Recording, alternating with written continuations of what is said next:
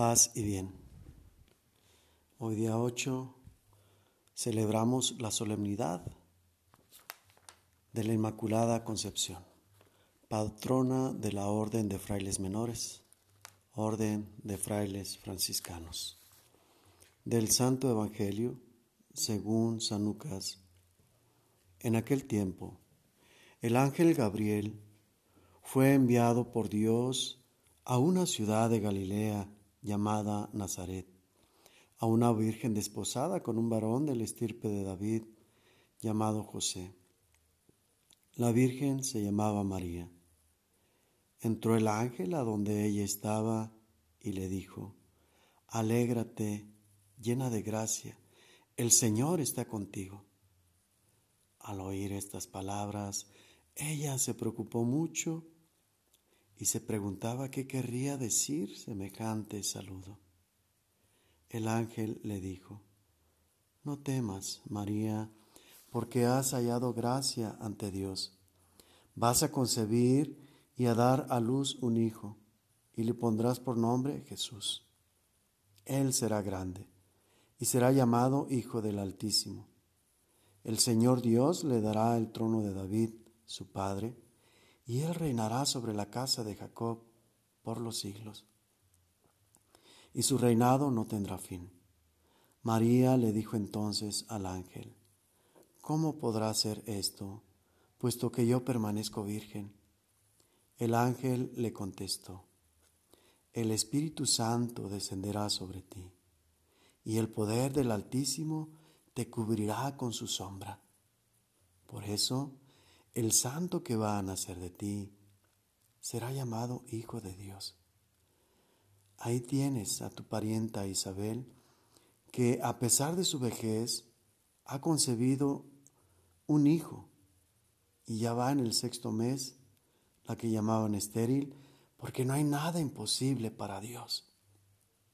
María contestó, yo soy la esclava del Señor cúmplase en mí lo que has dicho.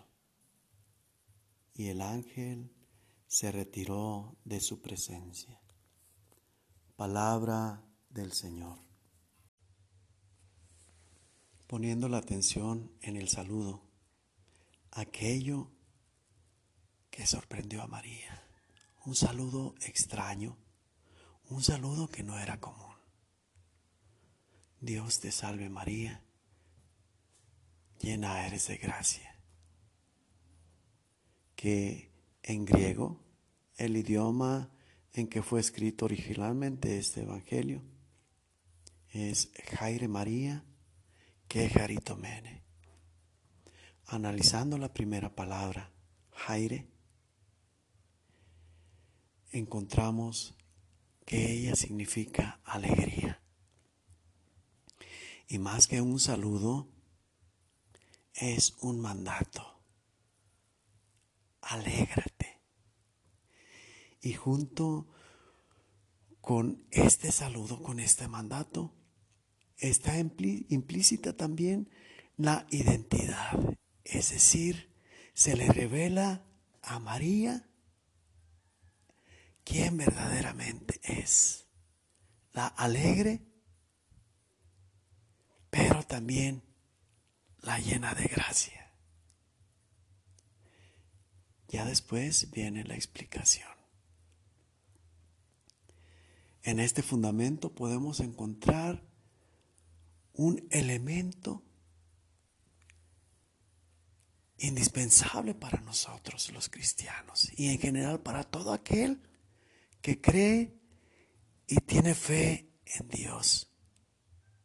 Recordemos que la fe va unida a la esperanza que nos lleva por el camino de la caridad. Es decir, si verdaderamente estamos unidos a Dios, vamos a experimentar en nuestra vida la alegría. De este modo, la alegría es, de cierto modo, una herramienta que nos va a servir para ir analizando nuestra vida y determinando qué tan centrados estamos en nuestro caminar, en el camino hacia Dios. A mayor alegría